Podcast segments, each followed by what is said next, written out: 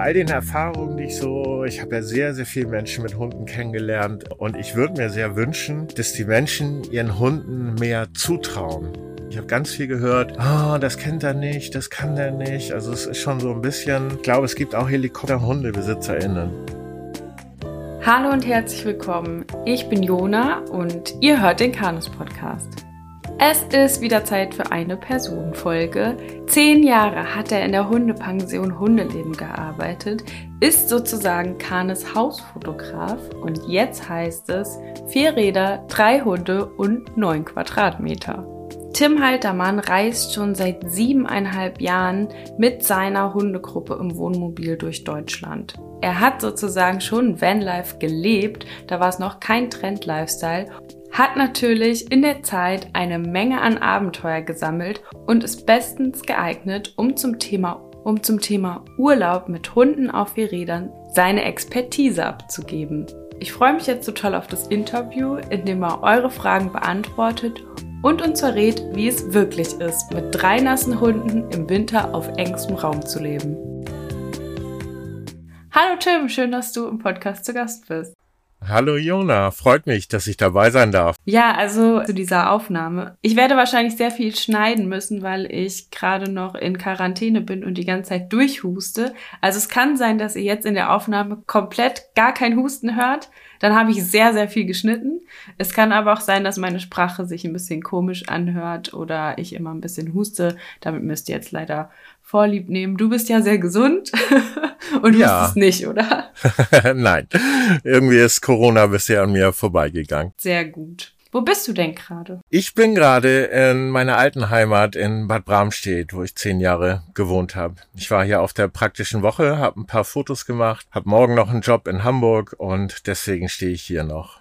Mhm, aber du besitzt auch gerade wo ganz besonders, weil da wollen wir heute nämlich drüber sprechen, nämlich in deinem Wohnwagen, oder? Erkenne ich das genau. richtig? Im Wohnmobil, richtig, ja. Und es ist schon ein bisschen schräg, weil ich in dem Haus 50 Meter weiter zehn Jahre gewohnt habe und wenn ich jetzt hier bin, stehe ich hinten auf dem Hof und äh, sitze im Wohnmobil. Es ist gerade ziemlich warm hier drin, weil ich die Fenster geschlossen habe wegen des Autobahngeräusches, das heute sehr laut ist. Ja, und zwar würde ich auch gerne mit dir unser anfängliches Spiel von jeder Personenfolge spielen. Ich habe hier diesen Umschlag mit Zetteln drin. Ach herrje. Und ich würde einmal darin rumkruscheln. Du sagst Stopp. Und dann gucken wir mal, was für einen Begriff du ziehst. Bist du bereit? Ich bin bereit, ja. Okay. Stopp.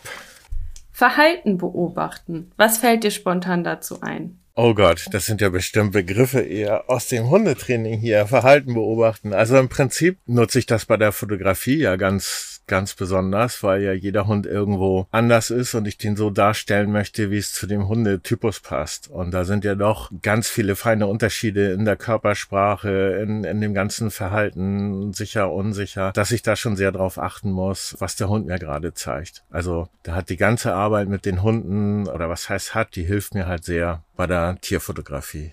Das heißt, eigentlich ist ja total das Thema, ne? Fotografie ist ja irgendwo einfach beobachten. Nur man drückt halt dann auch noch ab. Und vielleicht sagt man noch ein paar Anweisungen oder so. Aber es hat ja sehr, sehr viel mit Gucken zu tun. Irgendwie. Genau. Und als Mehrhundehalter und gerade auf engem Raum ähm, ist natürlich auch jede Menge zu sehen, was die Hunde so untereinander machen. Das ist auch, das ist besser als Fernsehen, so ein bisschen Hunde-TV auf der Couch hier. Und da kann man wirklich jede Menge beobachten, jeden Tag. Das ist das Schönste an Mehrhundehaltung für mich, dass man immer sieht, wie die untereinander zueinander stehen, was die machen, was die an Verhalten zeigen. Da passiert einfach noch mal immer ein bisschen mehr, als wenn man nur einen Hund zu Hause hat. Richtig. Also es gibt sicher Hunde, die alleine glücklicher sind, aber es gibt viele, die sind es nicht. Und wenn man dann mal mehr als einen Hund hatte, habe ich so das Gefühl, dann sieht man, was einem Einzelhund fehlt. Also was man zumindest nicht, was man nicht so komplett ersetzen kann. Mhm. Wie viele Hunde hast du denn aktuell? Aktuell habe ich drei Hunde. Und was war so das Maximum an Hunden, mit denen du im Wohnmobil gelebt hast? Also gelebt, also eigene Hunde waren vier das Maximum. Von den vieren ist nur noch eine übrig, die ist jetzt auch 17, die Lilla, die ist immer noch mit dabei. Ist aber auch schon so, ich bin mit einer Freundin mal nach Portugal gefahren, mit Hund auch, dann waren wir fünf Hunde im Wohnmobil. Wow. Auch mit einem großen Schäferhund noch dabei. War auch schon mit sechs Hunden jetzt. Genau, das muss man Urlaub. vielleicht auch noch dazu also, sagen, das sind jetzt keine drei Dackel. Nee, genau. Einmal Schäferhund, einmal Dogo Argentino Mix und eine Bracke. Und vor kurzem hattest du ja auch noch eine Pflegehündin. Da wart ihr ja auch, da wart ihr ja auch immer vier, oder? Genau, da waren wir vier. Das war ein Junghund, Schäferhund Leica Mix, war aber noch ein bisschen kleiner, aber mit 18 Wochen gekommen, mit 22 Wochen gegangen, war ein Vermittlungshund. Das war auch nochmal aufregend hier drin dann. das glaube ich. Möchtest du noch eine zweite, einen zweiten Zettel? Ja. Okay, ich kuschel. Stopp. Kommandos. Oh wow, ja.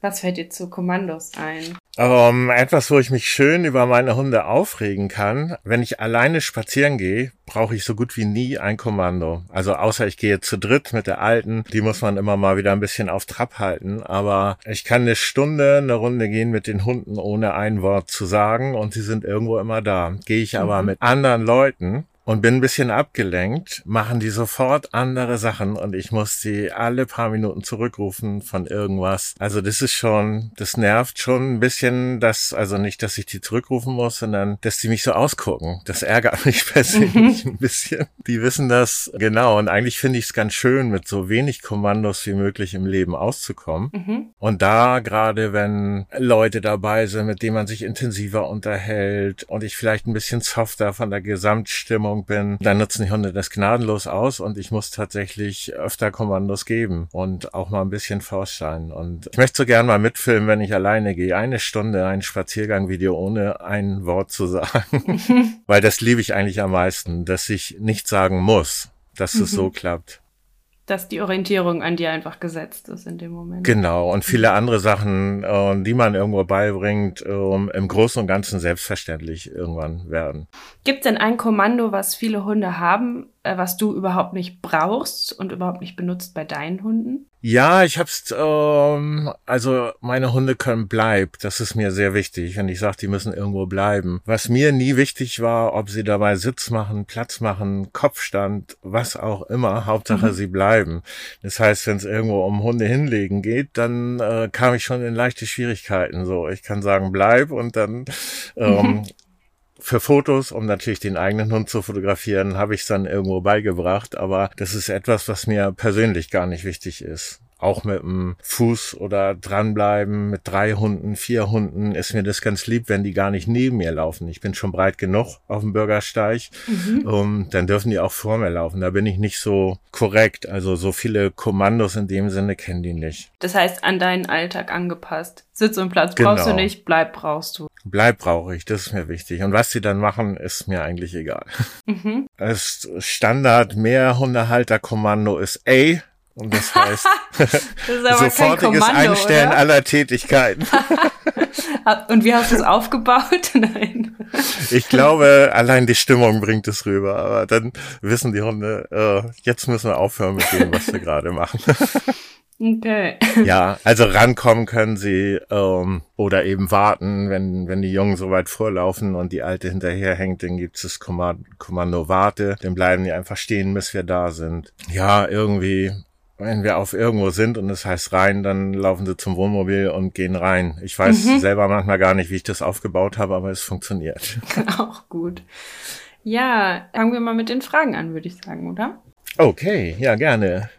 Du hast ja schon erzählt, du wohnst mit drei Hunden im Wohnmobil.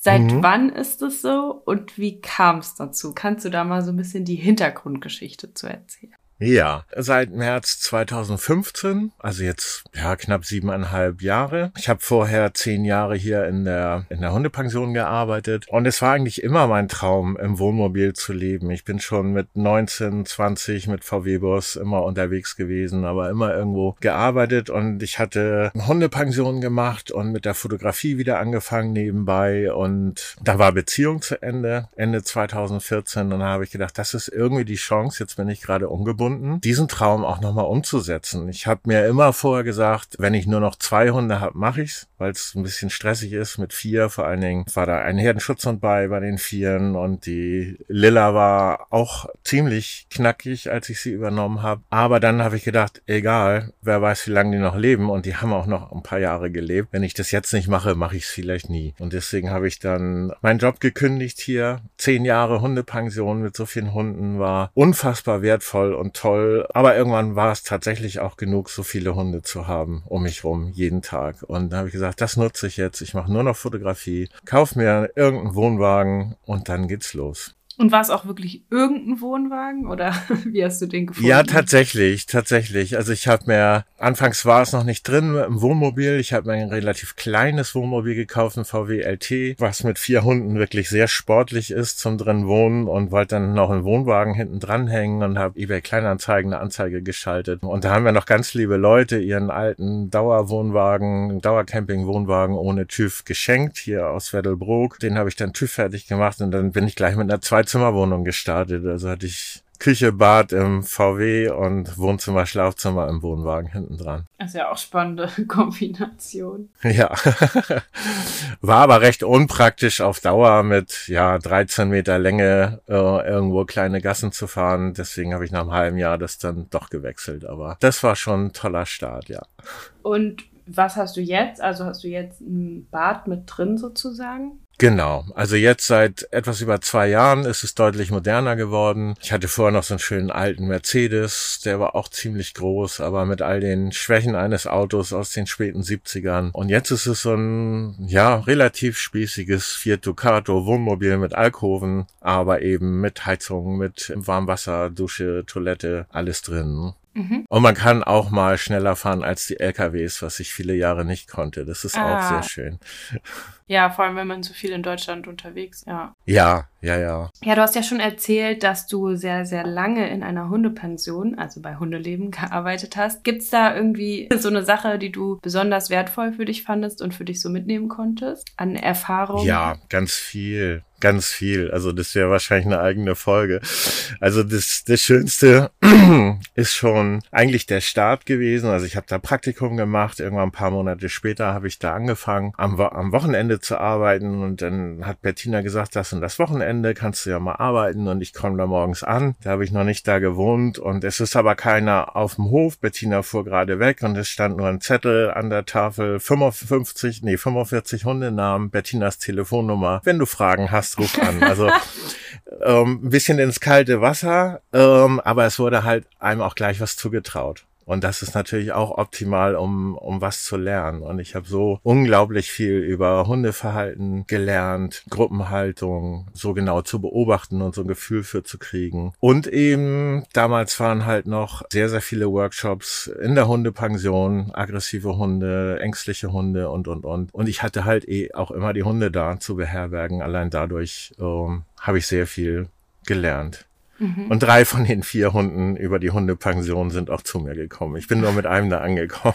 Okay. Würdest du sagen, du hast dadurch ein sehr gutes und schnelles Gefühl für Verhalten bekommen? Also ich meine, durchs Kannestudium bekommt man ja sehr viel auch an Wissen und kann das sehr theoretisch auch einordnen.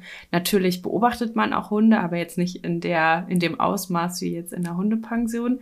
Würdest du sagen, dass du so eine Intuition, dass du ganz gut weißt, wie könnten die zwei sich verstehen oder wo könnte es gleich knallen oder sowas. Genau. Ich sage auch immer, ich würde wahrscheinlich gnadenlos bei der Prüfung durchrasseln. Ich kann vieles sehen und machen, aber ich kann es nicht erklären in dem Sinne. Also ich weiß jetzt nicht die wissenschaftlichen Begründungen, wie auch immer. Wenn von Iris da Fragen kommen, dann würde ich wahrscheinlich schreiend aus dem Raum laufen und würde nur sagen, gib mir einen Hund und sag mir, was ich machen soll, dann geht's. Aber äh, das ganze Theoretische fehlt mir. Aber das Gefühl, das kommt, das ist wirklich, und es ist wirklich spannend, wenn man dann mal irgendwo auf Hundewiesen ist, was ich nicht so oft bin, aber manchmal ist es schon allein aus Spaß, wie früh man Sachen so sieht mit mhm. viel Erfahrung, wo es gleich kippt, wo alle anderen sich noch locker unterhalten, wo ich denke, na, jetzt würde ich aber schon mal gucken. Ähm, ich kann dann die Kamera rausholen, weil ich weiß, in zehn Sekunden Shepherds und viele sind dann sehr überrascht und das lernt man mhm. wirklich so zu lesen, die verschiedenen Hunde.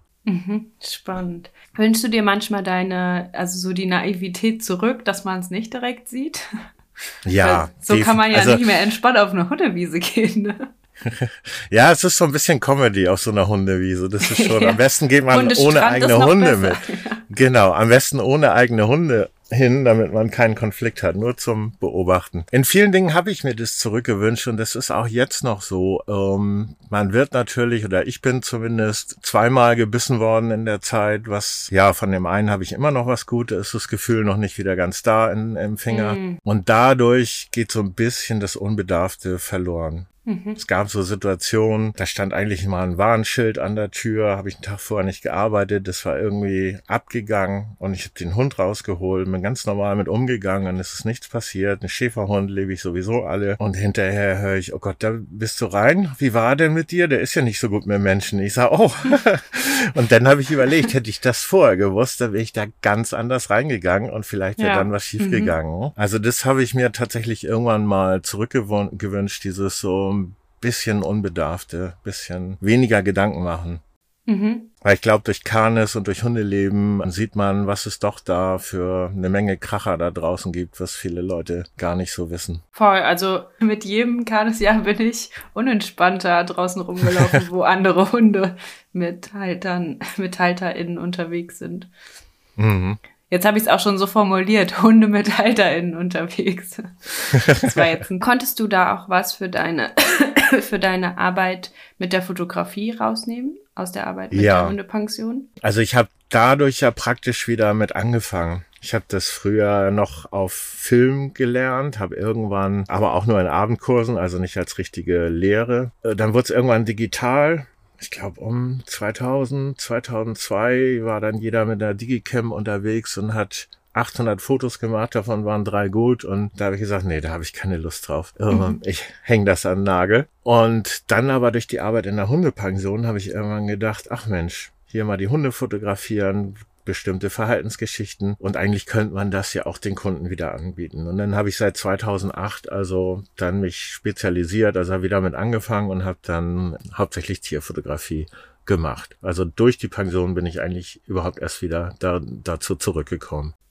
Mhm. Da sprechen wir ja auch noch mal in einer weiteren Folge ein bisschen ausführlicher und ich versuche dir noch so ein paar Tipps zum Hundefotografieren zu entlocken. Na klar.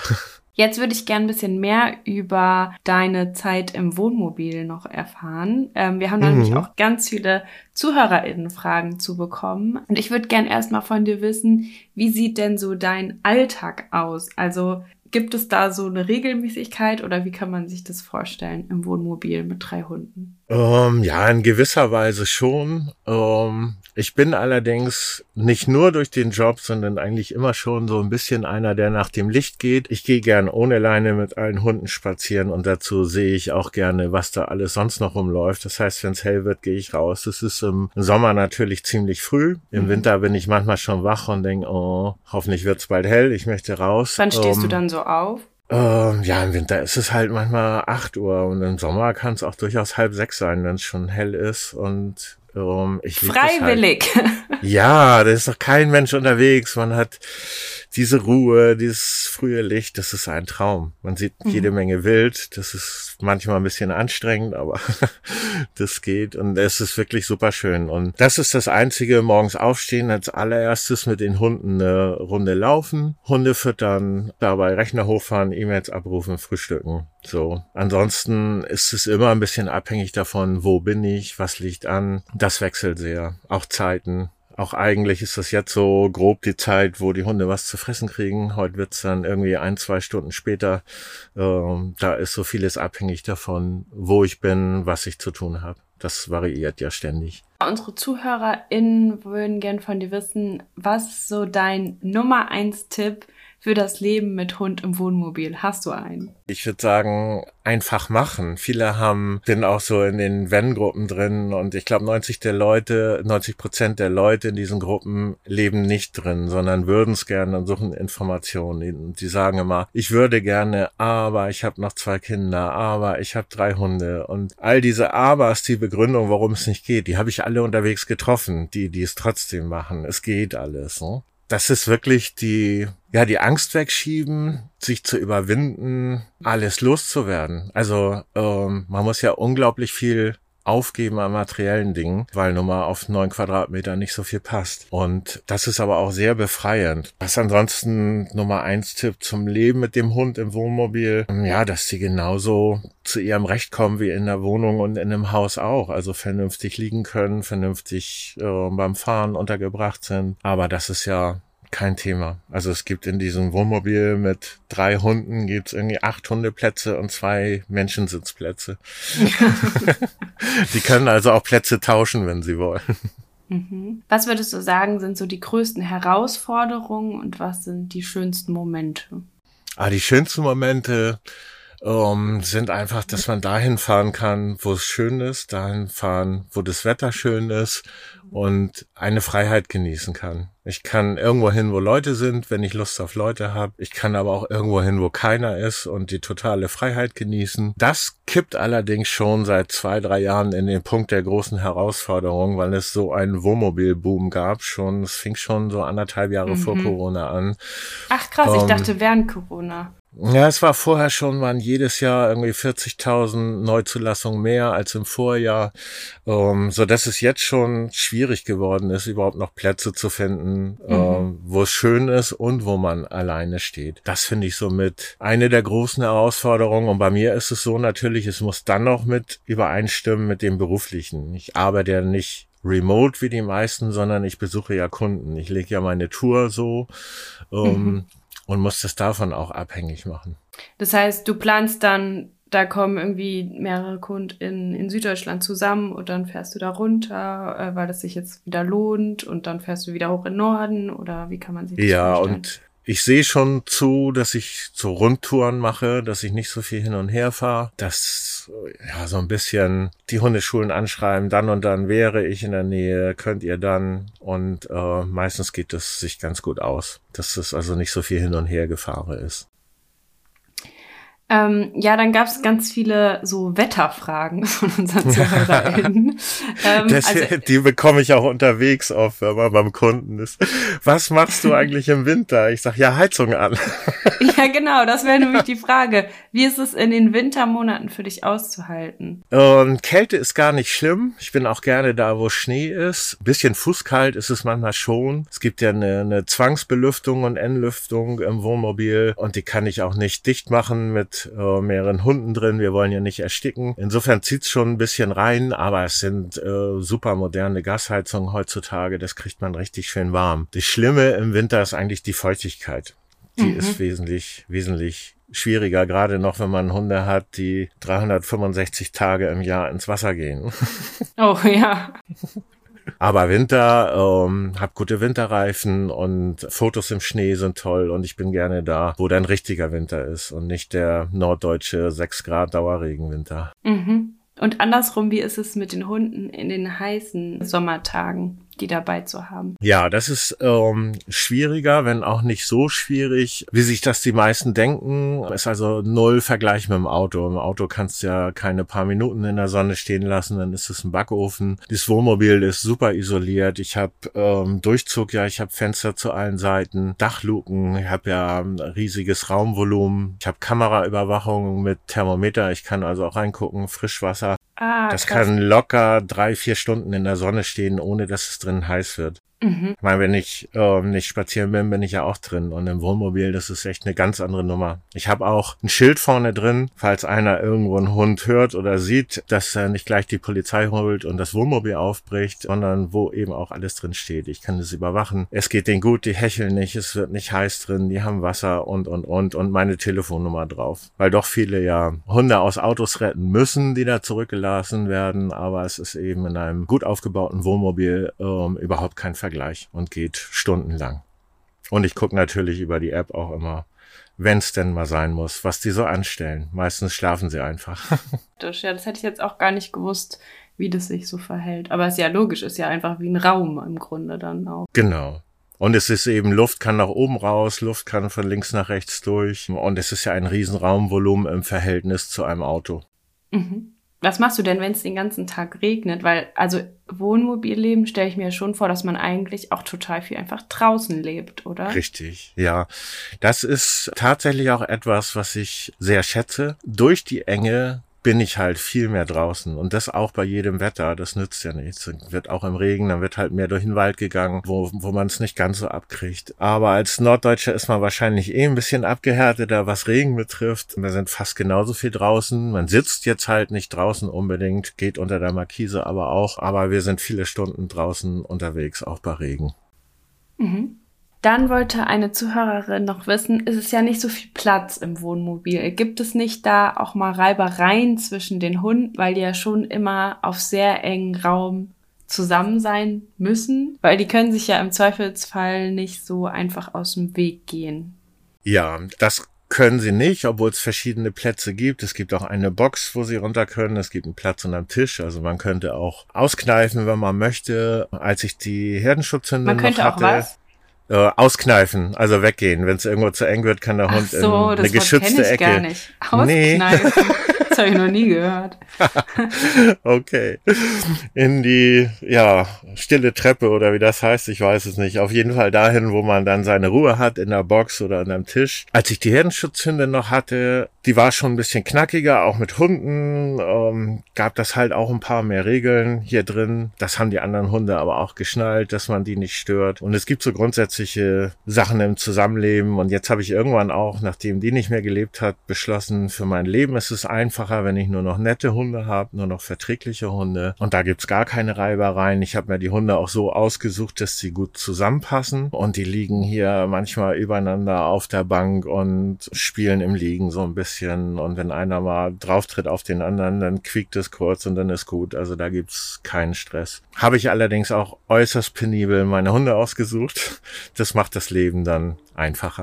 Mhm. Würdest du sagen, dass es generell auch was mit der Beziehung macht, wenn man auf so engen Raum mit den Hunden zusammenlebt, dass man irgendwie enger ist, als wenn du jetzt mit denen in einer großen, in einem großen Haus leben würdest oder so? Ich glaube schon. Alleine durch die Tatsache, dass wir mehr zusammen machen und machen müssen. Also draußen. Drin ist ja nicht, nicht viel Spielraum für die Hunde. Also sind wir viel draußen. Und in Zeiten, als ich hier in dem Haus gewohnt habe, im Riesengarten, da war es halt auch manchmal bequem, wenn das Wetter schlecht war oder ich keine Lust, keine Zeit hatte, mir es nicht so gut ging, die Hunde in den Garten zu stecken und die konnten selber was machen. Und hier müssen wir uns auf engem Raum gut arrangieren, was sehr gut klappt und verbringen aber auch draußen viel mehr Zeit miteinander. Ich glaube schon. Man macht einfach mehr. Und die Hunde erleben mehr. Also ich glaube, Mhm. die bekommen ja auch eine gewisse Sicherheit in allen Sachen, die neu sind. Und das ist ja auch was, was wieder aus meiner Sicht gut für die Beziehung ist, ähm, weil die sich bei neuen Sachen einfach auf mich verlassen und sagen, ach, wenn der Typ dahin fährt, dann passt das schon. Und weil sie sich dran gewöhnen, weil das jeden, fast jeden Tag irgendwas Neues ist. Und ich glaube schon, dass das sehr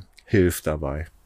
Mhm. Das ist ja auch so ein bisschen, ähm, also ich habe, ich bekomme regelmäßig von meinen KundInnen, wenn ich, wenn die umziehen, ganz, ganz viele Fragen oder die fragen auch, sollen vielleicht extra noch mal eine Stunde dafür machen oder so, weil ich habe Angst, dass wenn mein Hund dann in eine neue Umgebung kommt, dass es dann ganz schwierig für ihn sein könnte. Und du hast ja jetzt eigentlich immer eine neue Umgebung. Also klar, das Wohnmobil ist dasselbe, aber ihr fahrt ja in ganz verschiedene Situationen miteinander. Ähm, Mhm. Wie ist es für deine Hunde? Was würdest du sagen? Sind die auch mal gestresst dadurch oder sind die da einfach total angepasst an diese Situation? Wie können sich das Außenstehende, die schon sagen, oh, ein Umzug ist so krass, ähm, jetzt vorstellen, wenn man immer wieder an einem neuen Ort ist? Ja, du hast da schon richtig das eigentlich Wichtige dabei gesagt.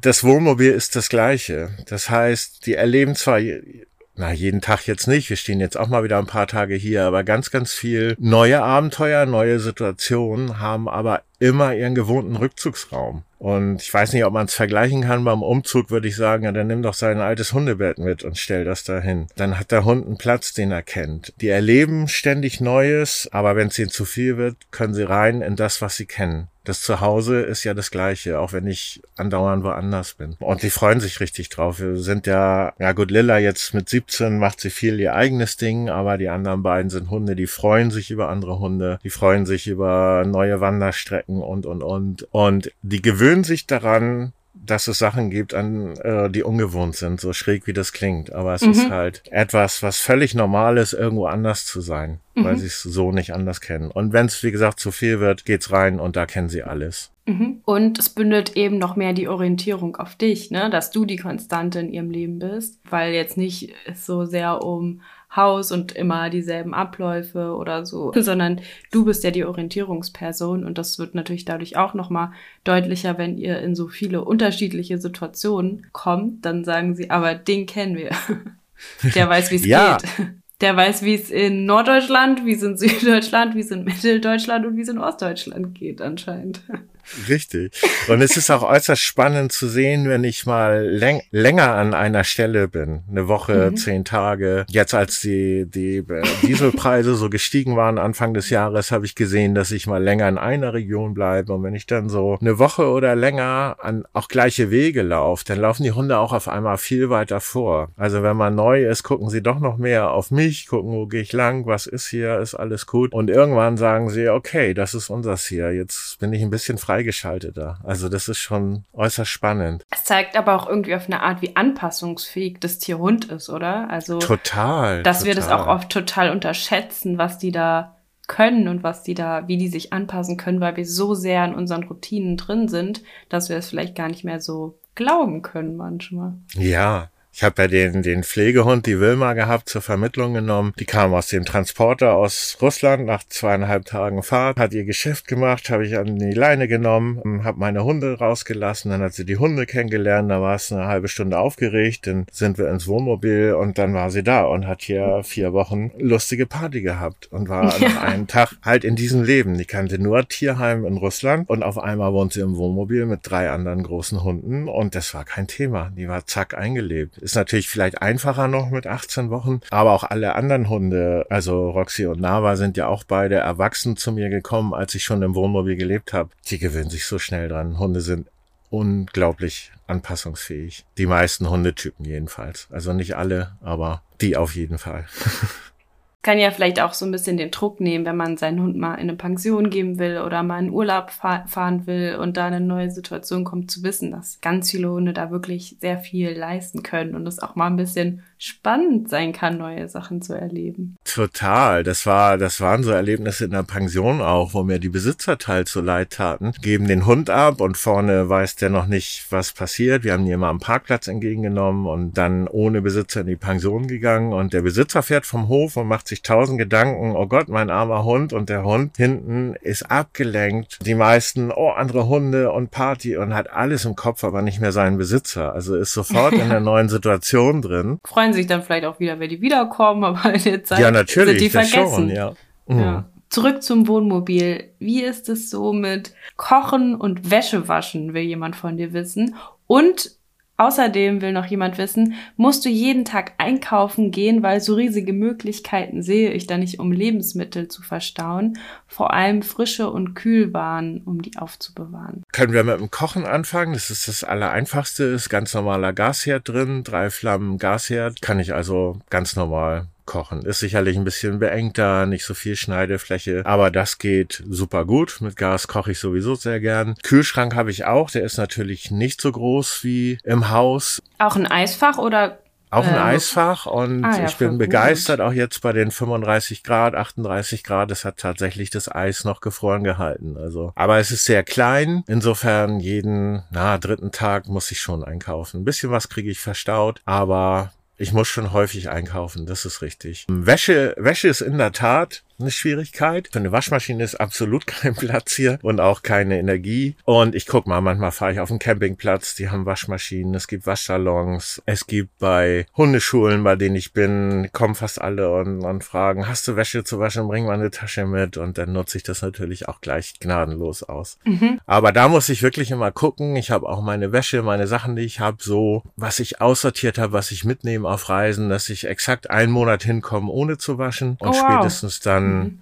ähm, genauso viel Klamotten habe ich mit, mhm. dass das geht. Weil das ist tatsächlich die größte Schwierigkeit, auch ein Waschsalon.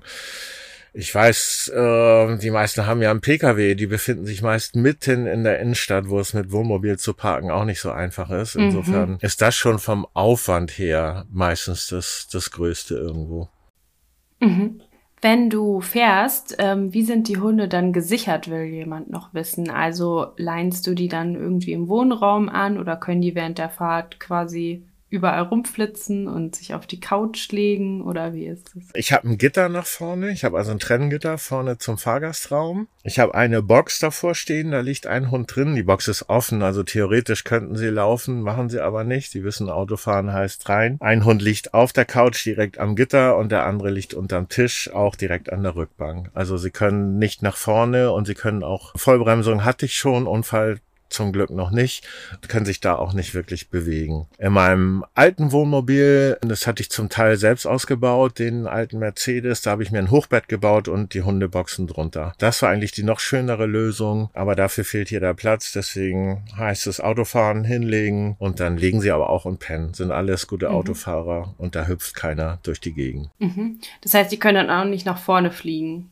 Nee, da ist ein Gitter und aus der Box sowieso nicht. Gibt es Rituale für deine Hunde, wenn du an einen neuen Standort ankommst? Meine Hündin ist jedes Mal super aufgeregt, wenn ich irgendwo ankomme. Ich muss ja überlegen, ob ich etwas tatsächlich so ritualisiert mache. Wenn ich beim Kunden ankomme, sicher dann, das sind meistens Hundeschulen. Da gucke ich natürlich erstmal, wo sind welche Hunde, kann ich meine einfach rauslassen. Wenn ich irgendwo mir einen Parkplatz suche, wo ich bleibe, dann ist das erste, ja, wenn ich gut eingeparkt habe, Hunde raus und draußen können sie gucken. Aufgeregt sind sie ein bisschen, ich würde sagen neugierig. Also, oh, spannend, wieder was und es riecht ja überall heutzutage nach Hund und äh, leider auch nach Müll. Das finden die auch sehr spannend. Die sind jetzt aber nicht vom Stresslevel aufgeregt, sondern neugierig, was anderes und zack raus und dann können sie erstmal gucken. Mhm. Aber es gibt jetzt nichts irgendwie dran gewöhnen müssen oder irgendwas. Ich mache das so normal wie möglich, so normal wie es auch ist. Wir sind jetzt einfach hier und dann gehen sie raus und dann ist gut. Mhm. Das heißt, da greift wahrscheinlich auch einfach dieses ihr Leben und die kennen das, dass sie immer woanders sind, dass sie sich daran gewöhnt haben. Genau, die Routine ist die Abwechslung sozusagen. Wie viele Tage bist du autark und wie hast du das gelöst? Im Sommer jetzt komme ich die meiste Zeit ohne Stromanschluss aus. Autark ist man ja eigentlich ja, was bedeutet eigentlich nie. autark in dem Ja, autark geht gar nicht. Ähm, dann müsste ich ja mein Trinkwasser selbst herstellen können. Also mhm. jeder, der sagt, sein Wohnmobil ist komplett autark, der muss mir das mal zeigen. Das würde mich sehr interessieren. Mhm. Äh, ich komme mit dem Wasser halt je nach Situation um die fünf Tage hin. Dann muss ich wieder Wasser auffüllen irgendwo. Strom geht im Sommer über Solar ganz gut und dadurch, dass ich viel fahre, ich habe einen Ladewandler für die zweite Batterie und dann wird die zweite Batterie während der Fahrt geladen. Mhm. Um, ähm, ich habe so einen Solarkoffer. Ich habe also keinen Solar auf dem Dach, sondern einen Koffer, den ich ausrichten kann, weil ich eben auch den ganzen Winter unterwegs bin und im Winter steht die Sonne so flach, da bringt das auf dem Dach einfach nichts. Und den kann ich aufstellen und ausrichten. Ja, jetzt stehe ich hier mal am Strom, damit der Kühlschrank auch mal am Strom läuft und der Gasbrenner ein bisschen Pause hat und ich mal alles nochmal aufladen kann. Um, ähm, aber vorher war ich, glaube ich, drei, vier Wochen ohne externen Stromanschluss. Mhm. Um, ähm, durch Solarpanel bei dem Sommer reicht das vollkommen. Ja, krass. Aber Wasser halt und Lebensmittel. Also so ganz autark ist es leider nicht. Wie ist es denn mit WLAN eigentlich? Und also du arbeitest ja als Fotograf, das heißt, du musst viele Bilder hochladen und verschicken und brauchst genau. wahrscheinlich immer Internet, oder? Ich brauche immer Internet, das stimmt. Ich habe mir einen mobilen LTE-Router gekauft und eine SIM-Karte mit unbegrenztem Datenvolumen. Und erstaunlicherweise geht es hier in Deutschland ganz gut. Verrückt ist, ich war eine ganze Zeit in Portugal, da ging es wirklich in jeder Ecke, stand mhm. in der seit den 70ern verlassenen Kupfermine, wo kein Mensch ist, wo ich drei Tage keinen Menschen gesehen habe und hatte vollen Ausschlag LTE. Also das ist schon verrückt. Mhm. Äh, und hier in Deutschland klappt es nicht immer. Aber ähm, mein Router ist E-Netz und mein Handy ist D-Netz, so dass ich im Zweifel immer noch switchen kann, wenn es irgendwo mal nicht gut geht. Ich bin aber schon begeistert, wie oft man auf dem Land doch tatsächlich mit E-Netz inzwischen Empfang hat. Also mhm. es klappt fast überall sehr gut. Ja, dann eine Frage, die so in die Richtung auch öfters kam, und zwar, wie zur Hölle, wie zur Hölle bekommst du den Hundegeruch raus, insbesondere, äh, insbesondere bei feuchtem Wetter? Ja. ja, eine sehr, sehr berechtigte Frage. Ich sage mal im Scherz, ich mache dann abends Pfannkuchen mit geschlossenen Türen, dann riecht es drei Tage nach Pfannkuchen im Wohnmobil, dann riecht man die Hunde nicht mehr. Aber in Wirklichkeit heißt es tatsächlich trocknen und im Winter bedeutet das richtig aufheizen und dann Fenster auf und alles raus und dann das gleiche noch zwei, dreimal. Aber es gibt tatsächlich Phasen, da ist alles feucht und dann fahre ich zum Waschsalon und jag die Hundedecken durch. Ich kenne inzwischen schon so viele Waschsalons, die extra Maschinen für Hundesachen haben. Also die passen Echt? sich das auch gibt's? langsam an. Ja. Ach krass, okay, spannend. Mhm. Und vielleicht muss ich da ähm, auch mal hin, obwohl ich eine Waschmaschine habe. Ja, klar. Allein zum Trocknen der Sachen, aber dann wasche ich es auch durch. Aber die Hundedecken kriegt man irgendwann wirklich nicht mehr trocken, weil man einen ganz feuchten Winter hat. So eine trockene Kälte kostet dann halt ein bisschen mehr Gas, dann wird ordentlich geheizt und dann wird durchgelüftet. Aber ich glaube, war es vor zwei Jahren, da war irgendwie drei Wochen, vier Wochen Regen im November, den ganzen November durch. Das war dann schon grenzwertig. Also mhm. da läuft innen das Wasser runter und dann muss man zwischendurch mal echt alles raus, trocknen im Wäschetrockner und wieder rein. Also mit so die größte Herausforderung. Ja, auf jeden Fall. Vermisst du irgendwas? Ja, also es ist manchmal jetzt schon der Punkt gewesen, dass ich gesagt habe, ah, jetzt mal irgendwie wieder so ankommen, wäre auch ganz schön. Das war aber mehr auch im Winter, wenn es nass und kalt war. Jetzt im Sommer habe ich das nicht mehr so. Jetzt genieße ich das gerade wieder sehr. Ich vermisse doch manchmal auch, sich jetzt einfach bequem aufs Sofa zu hauen, den Fernseher anzumachen, irgendwas in den Ofen zu schieben, den Kaminofen anzumachen. So diese, diesen Luxus, wo es eigentlich ganz schön ist, minimalistisch zu leben. Es gibt so Momente, da vermisse ich das doch. Mhm. Wäre sowas wie ein Tiny House oder so sonst irgendwie so eine Alternative für dich? Ja, würde vollkommen reichen vom Platz. Ich habe auch tatsächlich, als Corona anfing, beziehungsweise als das Reiseverbot anfing, äh, das touristische Reiseverbot. Ich reise zwar nicht touristisch, aber ich sehe halt so aus. Ein Wohnmobil, ein Fahrrad hinten drauf, äh, sieht halt aus wie ein Tourist. Und da konnte ich fast nirgendwo stehen. Man wurde bepöbelt. Ich wurde bepöbelt auf dem Supermarktparkplatz als irgendwie Regelbrecher. Die Plätze waren gesperrt, die offiziellen. Und ich habe mir da eine kleine Hütte im Wald gemietet, im Solling, mit einem Grundstück Stück. Eine Holzhütte ohne Strom, ohne Wasser, aber ich hatte dann was so ungefähr Mitte Deutschland, wo ich dann halt auch mal hin konnte und parken konnte und keiner was sagen konnte. Bin da aber viel zu selten. Also es hat nicht dazu geführt, dass ich sesshaft werde. aber ich habe einen Rückzugsort und zur, zur Reisebeschränkung habe ich das relativ viel genutzt, aber jetzt nicht mehr. Gibt es für deine Hunde irgendwelche Regeln, mit sie auf diesem engen Raum funktionieren? Oder auch vorm Wohnmobil irgendwelche Regeln, also generell die durch deine Lebenssituation zustande kommen. Ja, also ich möchte auch gerne, wenn ich tatsächlich mal einnicken sollte, dass ich aufwache und die Hunde sind noch da. Also die haben ganz klar gelernt, sie haben vor dem Wohnmobil zu bleiben und nicht zu anderen Menschen und nicht zu anderen Tieren hinzugehen, sondern in einem Umkreis ums Wohnmobil zu bleiben und auch liegen zu bleiben, wenn jemand mit dem Hund vorbeigeht. Das war so ein Aha-Erlebnis in Portugal. Ich bin ja eine Zeit in Portugal hängen geblieben. Da hatte ich auch noch eben meine Herdenschutzhündin, die so ein bisschen schwierig war und dann kamen da Surfer an mit ihren Hunden, sind aufs Wasser gegangen, waren zwei Stunden surfen, die Hunde waren am Strand und als sie wieder aus dem Wasser kamen, waren die Hunde A noch dort und haben B niemanden getötet. Und habe ich gedacht, Mensch, eigentlich möchte ich sowas auch nur noch, nur noch solche Hunde. Auch so, dass sie gewisse Sachen lernen, dass sie einfach dabei bleiben. Und das ist mir halt wichtig, dass ich, und selbst wenn ich mal einschlafe oder telefoniere und nicht aufpasse, ich weiß, die Hunde sind noch da und haben niemanden belästigt. Also das ist für draußen mir wichtig. Es macht auch immer so ein bisschen Eindruck. Kann man auch mal ein bisschen stolz drauf sein, wenn man da mit drei oder mit Wilma, der Pflegehund, hat es auch schnell gelernt. Die hat sich viel abgeguckt von den Großen und man steht irgendwo am Stellplatz, vier Hunde draußen und es geht jemand mit einem pöbelnden Hund an der Leine vorbei und man grüßt einfach nur und die Hunde bleiben liegen. Ja, das ist, ist auch ein sehr cool. schönes Gefühl. ja, das ist ziemlich cool. Und ich glaube, das ist halt viel einfacher, wenn man gar nichts mit Zaun macht. Ich habe auch anfangs äh, drüber nachgedacht, haben ja einige so einen mobilen Schafszaun mit, damit die Hunde da vom Wohnmobil laufen. Ich glaube, wenn man das von Anfang an ohne Zaun, ohne Leine macht, hat man das ja viel schneller beigebracht. Und zum Zaun laufen, das stört meistens keinen, deswegen machen die nichts gegen. Also mhm. deswegen habe ich mich auch dagegen entschieden.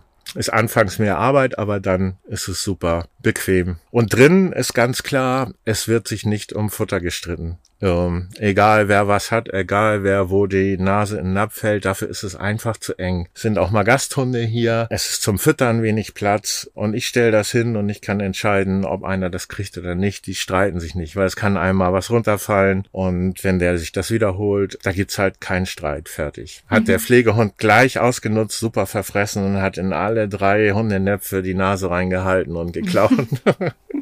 Sofort gemerkt, dass die nichts dagegen machen. Aber das ist mir halt wichtig. Es ist zu eng. Die müssen manchmal, wenn Gasthunde da sind, auch nebeneinander fressen. Und ich lasse auch Nava und Roxy mal zusammen einen Napf auslecken. Das klappt alles super friedlich. Und das ist mir wichtig. Mhm. Ja, sehr entspannt.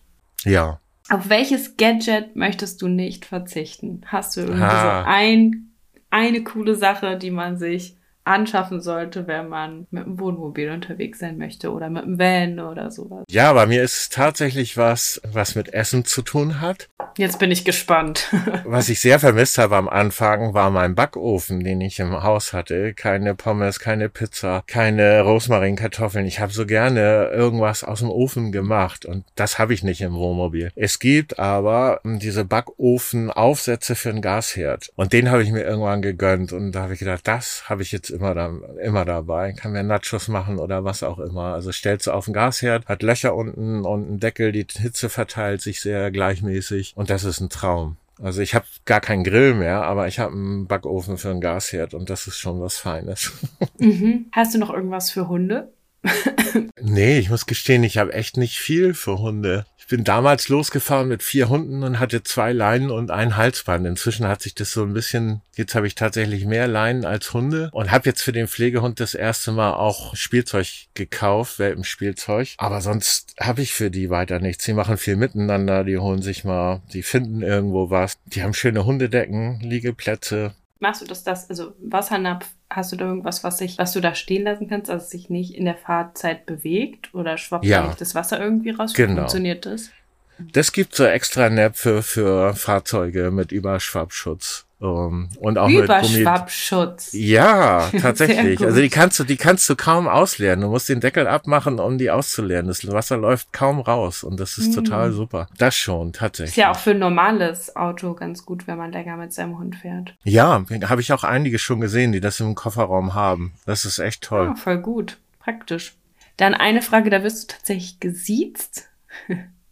Was machen Sie, wenn man den Hund nicht mitnehmen darf? Museum oder ähnliches? Ja, können alle allein bleiben. Ich denke mal, das geht auch in Richtung Wärme oder, oder ähnliches. Das hatten wir ja tatsächlich. Also das ist echt kein Problem in diesem Wohnmobil. Und wenn es mal über lange Zeit so heiß sein sollte und ich habe keinen Schattenplatz, dann gehe ich halt irgendwo nicht hin. Und da würde ich auch zur Not was absagen, wenn irgendwas auf dem Plan steht. Aber die können super allein bleiben. Wie ist es mit Sicherung? Also wie ist es gesichert, das Wohnmobil, dass da keiner einbrechen kann? Oder weil es ja jetzt nicht wie so eine normale Haustür.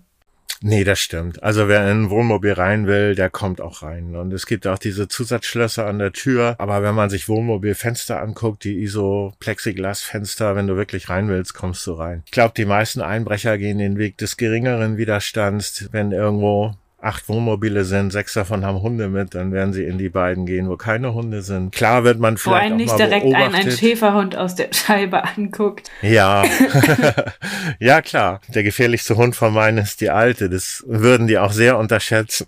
Ja, echt? ja. Also die würden nicht so begeistert reagieren, wenn da jemand einbricht, oder? Nee, die nicht. Die tatsächlich nicht. Und schon gar nicht, wenn sie irgendwo gestört wird oder noch berührt wird. Also das ist die, die habe ich auch damals übernommen, weil sie sehr, sehr dolle gebissen hatte, mehrfach. Und die lässt sich halt nicht gerne stören. So mhm. Besuchempfang, sowas ist alles, haben wir gemacht, ist kein Thema. Da ist sie auch super nett und freundlich. Aber ungefragt Fremde ist eine andere Geschichte. Für, könnte höchstens sein mit 17, dass sie es gar nicht mehr mitkriegt. Ja, wie findest du denn erlaubte gute Spots, wo du parken und übernachten kannst? Also du hast ja schon beschrieben, du stehst viel dann wahrscheinlich bei Hundeschulen, also einfach privat kommst du wahrscheinlich auch viel unter.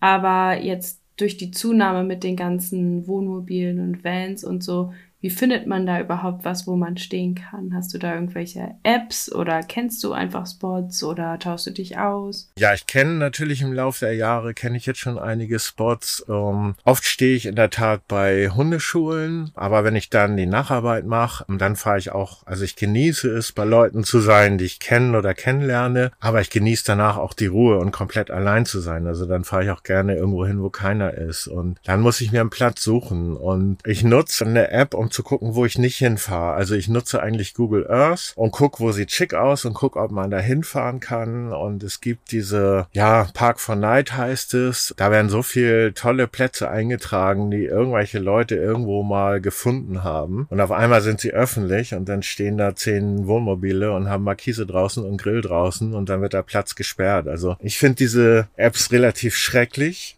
Mhm. Es wäre schön, wenn da offizielle Plätze drin wären und Fair- und Entsorgung und das reicht. Äh, der Rest, ähm, wenn man alleine stehen soll, muss man auch alleine gucken, finde ich immer, weil so machen wir uns das kaputt. Und wenn ich dann was gefunden habe, dann mache ich Park for Night auf und gucke, ist es ein eingetragener Spot mit vielen Bewertungen? Okay, dann fahre ich da nicht hin und suche okay. mir was anderes. Also du nutzt die, du nutzt die App andersrum einfach. Richtig, ja.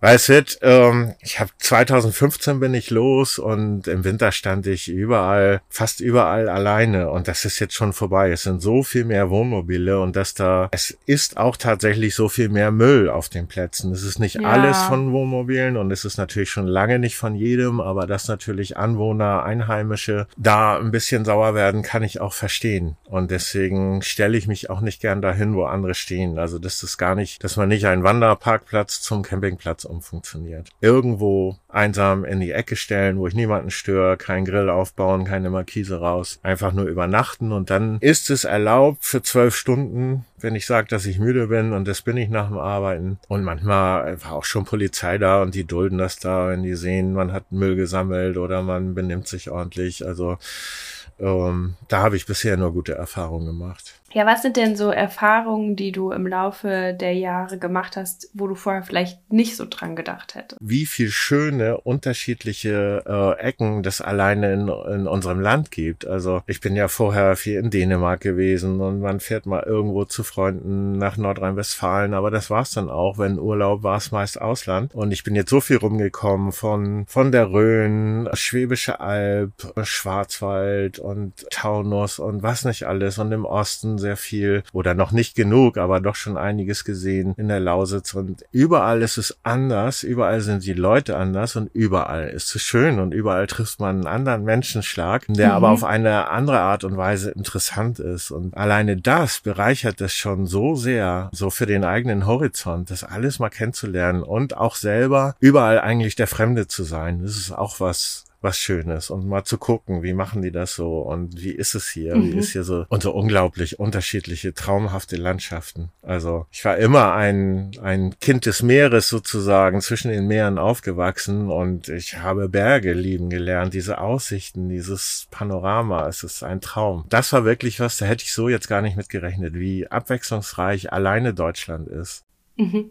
Was sind so deine nächsten Ziele in den kommenden Wochen? Es geht jetzt rüber äh, nach Mecklenburg-Vorpommern, paar Privatshootings, dann zum Bärenwald Müritz auch noch, da bin ich auch immer sehr gerne. Dann geht es tatsächlich, fahre ich ein bisschen zickzack, wieder nach Nordrhein-Westfalen und danach geht's wieder ins Wolfcenter, da habe ich dann einen Fotoworkshop mit Frank Fass zusammen wieder. Das machen wir viermal im Jahr. Jetzt gibt's erstmal nicht so weite Wölfe Touren. fotografieren dann. Ein bisschen Anleitung dazu für die Leute, wie man das macht. Wir gehen auch in, in ein Gehege rein und so. Ah, wow. Das ist auch schon immer. Und da bin ich sowieso sehr gerne, bin ich von Anfang an im Wolf Center. Das ist auch immer wieder schön, dahin zu kommen. Mm. Ja, dann hast du noch drei Wünsche frei für die Hundewelt. Oh. du darfst auch für die Hunde- und Campingwelt gerne deine drei Wünsche nehmen. Kann man auch utopische Wünsche nehmen. Auf jeden Fall, das ist hier äh, eine freie also es ist eine Fee, die alles erfüllen würde. Oh, das ist cool. Ähm, die Podcast-Fee. Ähm, alles für die Hundewelt, egal wie utopisch. Okay. Der, der erste Wunsch ist gar nicht so utopisch. Ähm, bei all den Erfahrungen, die ich so, ich habe ja sehr, sehr viele Menschen mit Hunden kennengelernt und ich würde mir sehr wünschen, dass die Menschen ihren Hunden mehr zutrauen. Gar nicht sich selber, das vielleicht auch äh, ein bisschen über den Schatten springen, aber dass man ihren, den eigenen Hunden mehr zutraut. Ich habe ganz viel gehört, ah, oh, das kennt er nicht, das kann er nicht. Also es ist schon so ein bisschen, ich glaube, es gibt auch Helikopter-HundebesitzerInnen. Also mit Sicherheit. Es wird ganz, ganz viel. Auf jeden Fall. Ähm, und für mich hat äh, seinem Tier was zuzutrauen, auch was mit Respekt zu tun. Respekt vor dem Lebewesen, das echt was kann. Also dem wirklich auch mal Sachen zuzutrauen, zu erleben, Abenteuer zu haben. Das würde ich mir sehr wünschen. Ich sehe sehr viel Hunde, die wesentlich mehr Freiheit leben könnten, wenn man ein bisschen an sie glauben würde. Also die können was, die können echt was. Das wäre eins so. Das wäre ganz toll, weil man, äh, ich sehe auch, wie Hunde eben aufblühen, wenn sie was Neues machen und einen Spaß dran entdecken. Man kann auch mal Stress haben am Anfang oder unsicher sein. Das haben wir vielleicht auch mal in neuen Situationen, aber da kann man auch drüber gehen und dann Spaß und Abwechslung und neue Sachen fürs Gehirn, ja, erleben einfach. Das wäre toll. Mein zweiter Wunsch, ja, das war das, was mir gleich einfiel, was so ein bisschen utopisch ist. Ich würde mir wünschen, dass wir mal drei, vier, fünf Jahre, zumindest in Europa, vielleicht sogar auf der Welt, nicht einen einzigen Welpen haben. Das ist kein Vermehrer, kein Züchter, kein Straßenhund. Oh, wow. Wir haben, ähm, es ist ja so eine Abgabewelle. Wir haben so einen, man muss es leider schon so nennen, Überbestand an Hunden, an netten Hunden, auch mhm. an nicht so netten, die Jahre im Tierheim verbringen. Und ich fürchte halt, so wie es im Moment aussieht, alle Tierheime sind voll und immer noch versuchen täglich Leute Hunde abzugeben. Wir haben viel, mhm. viel, viel zu viel Hunde. Vielleicht ist fünf Jahre zu hoch gegriffen, aber wenn es mal ein Jahr wäre, wo wir einfach keine Welpen nachkriegen, mhm. glaube ich, wäre das eine gute Sache. Ich weiß nicht, wo das noch enden soll. Ich sehe es mit Schrecken, dadurch, dass ich so viel Hundeschulen und Tierheime kenne, wie viel Abgabeanfragen täglich an jeder Stelle reinkommen, äh, wie viel Hunde zu vermitteln sind und wie viel Würfe Welpen irgendwo von der Straße geholt werden. Schlimm. Das wäre ganz toll, wenn sie alle einfach mal beschließen würden, zwei Jahre nicht läufig zu werden oder drei oder vier. Das können wir ja mal vorstellen. Vielleicht kann die Podcast-Fee das ja. ja. Ja, ich gebe es weiter. Und es betrifft ja uns alle, die irgendwie in Hundeberufen arbeiten, die das mitbekommen. Also jetzt wahrscheinlich mit der Fotografie weniger, aber mit der Pensionsarbeit oder auch uns HundetrainerInnen, wir bekommen das ja auch mit. Ja. Ähm, oder es werden irgendwo Hunde angebunden und nicht mehr mitgenommen in Hundeschulen oder es fallen Entscheidungen für, Eut für Euthanasien schneller oder es weiß einfach niemand mehr wohin und die ganzen, alle Facebook-Gruppen, alle WhatsApp-Gruppen bestehen eigentlich nur noch aus, wo kann dieser Hund schnell hin? Ja, das ist es. Ja, es brennt, ja. Es brennt. Ja, echt. und es, es sieht halt so aus, als würde es jetzt noch schlimmer werden, als wenn das nur der Anfang ist im Moment. Und deswegen, mal jetzt reell gesagt, müssen wir einfach gucken, dass wir alle irgendwo weniger Hunde produzieren, in Anführungsstrichen, denke ich mal. Auch wenn natürlich ein ein seriöser Züchter, der auf Gesundheit und alles achtet, nichts dafür kann, dass 5000 Leute beim Vermehrer gekauft haben. Ja, und einen guten Job macht. Ja. ähm, äh, es generell mit den Hunden, genau. dass Hunde einen guten Eindruck machen und gut, also, ne, ist ja immer noch toll, wenn das alles verantwortungsvoll gemacht wird. Das ist eine super Bereicherung. Aber es sind einfach zu viele. Ja, ich habe da auch keine Lösung. Ich weiß auch nicht, was das Richtige ist. Deswegen finde ich das ja schön, dass das jetzt über die Podcast-Fee dann umgesetzt wird. Finde bitte eine Lösung. genau. Ja. Ja. Was wäre dein dritter Wunsch? Für die Hundewelt. Ja, dass sich die Menschen Hunde danach aussuchen, was zu ihrer eigenen Persönlichkeit passt, mit welchem Hund sie klarkommen. Nicht nach Werbung, nicht nach Moderasse, nicht nach Aussehen, nicht nach, oh, hat der Nachbar, ist ja auch ganz toll, sondern vom Typus her, damit komme ich klar. Ich habe auch Zweithandhunde. Ich kenne ganz viele Leute mit Zweit-, Dritthandhunden, wo die Hunde selber eigentlich nicht so problematisch sind, wo auch die Leute vorher gar nicht schlecht waren. Es war nur die Kombination Mensch-Hund war nicht die richtige. Die Gründe für die Anschaffung, ja, es war immer ein bisschen Einfluss durch Kantenkreis, durch Medien, durch irgendetwas. Und dadurch landen zu viele Hunde, die nicht verkehrt sind, in falschen Händen und werden vielleicht verkehrt. Also, dass man da ein bisschen mehr drauf guckt, was passt zum mir? Womit komme ich klar? Was kommt auch mit mir klar als Hundetypus? Was passt in mein Leben? Dann glaube ich, hätten wir schon ganz, ganz viele Probleme, die gar nicht erst aufkommen. Das ist wahrscheinlich alles schlecht, was ich für euch sage, weil ihr ja vom Hundetraining lebt, ne? Keine Welpen mehr, keine Problemhunde mehr, dann das ist Nein, ja das ist total gut. Dann könnte man sich um andere Sachen kümmern. Es gibt so genug genug zu tun an allen Ecken und Enden. Es wäre schön, wenn es ein bisschen Entlastung gäbe. ja. Und wenn man dann nur Beschäftigung machen kann und irgendwie so ein paar Basic-Erziehungssachen, auch das wäre schön. Also Das ist es ja. Also ich bin ja sehr viel mit meinen Hunden unterwegs und ich glaube, der, der reine Spaziergang auch in neuen Gegenden als Beschäftigung wird komplett unterschätzt. Also das ist eine, eine so tolle Sache, um mit dem Hund was zu machen und dem vorbeizubringen, sich zu orientieren und trotzdem frei dabei zu sein. Und der muss aufpassen und der riecht was Neues. Und allein das als Beschäftigung ist so viel mehr wert, als den Hund vier Stunden im Garten zu lassen, wo er Freiheit hat, vielleicht, aber es langweilig ist. Ne? Auch das ist was, was ich zwangsweise mache durchs Leben im Wohnmobil, also zwangsweise viel mehr mache noch, als mit der Möglichkeit mit dem Garten und was wirklich eine Bereicherung ist für alle. das sind drei sehr gute Wünsche. Ja, schicke ich ein. dann vielen, vielen Dank für dieses Interview. Ja, ich danke dir. Wir nehmen ja noch eine Folge auf, wo wir noch ein bisschen mehr über deinen Job sprechen Ja, und über die Fotografie. Und da gehen wir ja auch noch mal so ein bisschen auf das Thema Social Media ein. Wenn man jetzt irgendwie Fragen hat wegen Wohnmobil oder so, kann man dir dann irgendwo schreiben? Kann man dich irgendwo kontaktieren, wenn man jetzt sagt, ich will da noch mal wa- was genauer wissen oder so? ja. Also ich habe ja tatsächlich im, im Zuge dieses Podcasts festgestellt, dass ich keinen Reiseblog mehr habe. ich habe einen privaten Account für die Hunde. Äh, tatsächlich, das ist ja wahrscheinlich dann ein Thema, über das wir auch sprechen, haben meine Hunde einen Instagram-Account auch. Darüber kann man mir gerne schreiben. Darüber habe ich auch schon Fragen bekommen. Ich gebe auch gerne da meine Handynummer. Äh, da kann man ja auch nochmal WhatsAppen oder E-Mail über die Fotoseite schreiben. Also das auf jeden Fall. Äh, Mhm. Unter was findet man dich da? Ähm, das heißt tatsächlich Arsch und Eimer, Arsch unterstrich und unterstrich Eimer. Ähm, das sind halt Und Name wer ist der Arsch und wer ist der Eimer? die beiden Hunde, die ihren Instagram-Account haben. Ich hatte tatsächlich am Anfang 2015 mit einem Reisetagebuch angefangen. Ähm, Da gab es sehr, sehr Aber ganz kurz, wer ist jetzt von beiden der Arsch und wer ist der Eimer? Wäre jetzt ein bisschen gemein, wenn man sagt, Nava ist der Arsch, aber sie hat mehr die Tendenz dazu.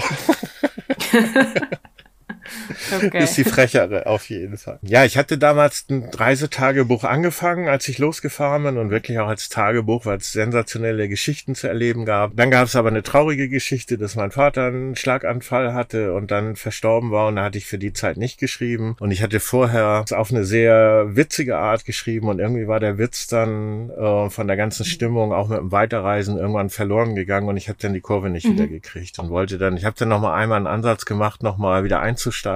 Hab's aber irgendwie nicht geschafft und äh, vielleicht nehme ich das jetzt mal am Anlass, zum Anlass, den Hundeerlebnis-Blog oder die, den Instagram-Account doch mal wieder ein bisschen zu einem Reiseblog zu machen, weil man doch schon ganz tolle Menschen trifft, ganz tolle Erlebnisse hat, unglaublich viele Hunde, abwechslungsreiche, ja, wie soll man das sagen, Gegenden auf jeden Fall. Also es gibt ganz, ganz viel zu erzählen, auch lustige Erlebnisse und vielleicht äh, habt ihr mich jetzt dazu gebracht, das wieder aufzugreifen. Das würde mich sehr freuen, das wäre cool. Wo findet man dich auf Facebook? Auf Facebook bin ich einmal unter Tim Haltermann mit dem privaten Profil und Nava Media Foto mit der Fotoseite. Gut, dann wünsche ich dir noch einen schönen Abend. Vielen Dank für das Interview. Mach's gut. Ich sag danke und wünsche dir gute Besserung. Dankeschön. Tschüss. Tschüss. Das war sie, die Personenfolge von Tim. In zwei Wochen gibt es dann wieder eine Themenfolge. Da tanzen wir ein bisschen aus der Reihe. Es wird nämlich um Filter, die Darstellung von Hunden auf Instagram und Fotografie gehen. Wir werfen einen kritischen Blick auf die Blümchenwiesen eurer Instagram-Profile. Aber Tim wird auch ein paar Tipps raushauen, wie man Hunde fotografieren kann. Und ihr wisst sicher, was jetzt kommt. Wenn ihr den Podcast in seiner Podcast-Nische unterstützen wollt, dann abonniert, folgt oder bewertet diesen gerne oder empfehlt ihm auch gerne weiter. Das hilft sehr, sehr, sehr doll, mit die Sichtbarkeit erhöht wird und mehr Menschen vom Canis Podcast und den Inhalten hier mitbekommen. Wie immer, vielen Dank für das Feedback, was ihr uns zusendet. Ihr könnt uns schreiben auf Facebook unter Canis, auf Instagram unter Canis-Kynos und mich erreicht ihr auf dem Instagram-Kanal Jona und die Hunde. Und jetzt wünsche ich euch und euren Hunden eine gute Zeit. Bis dahin, tschüss!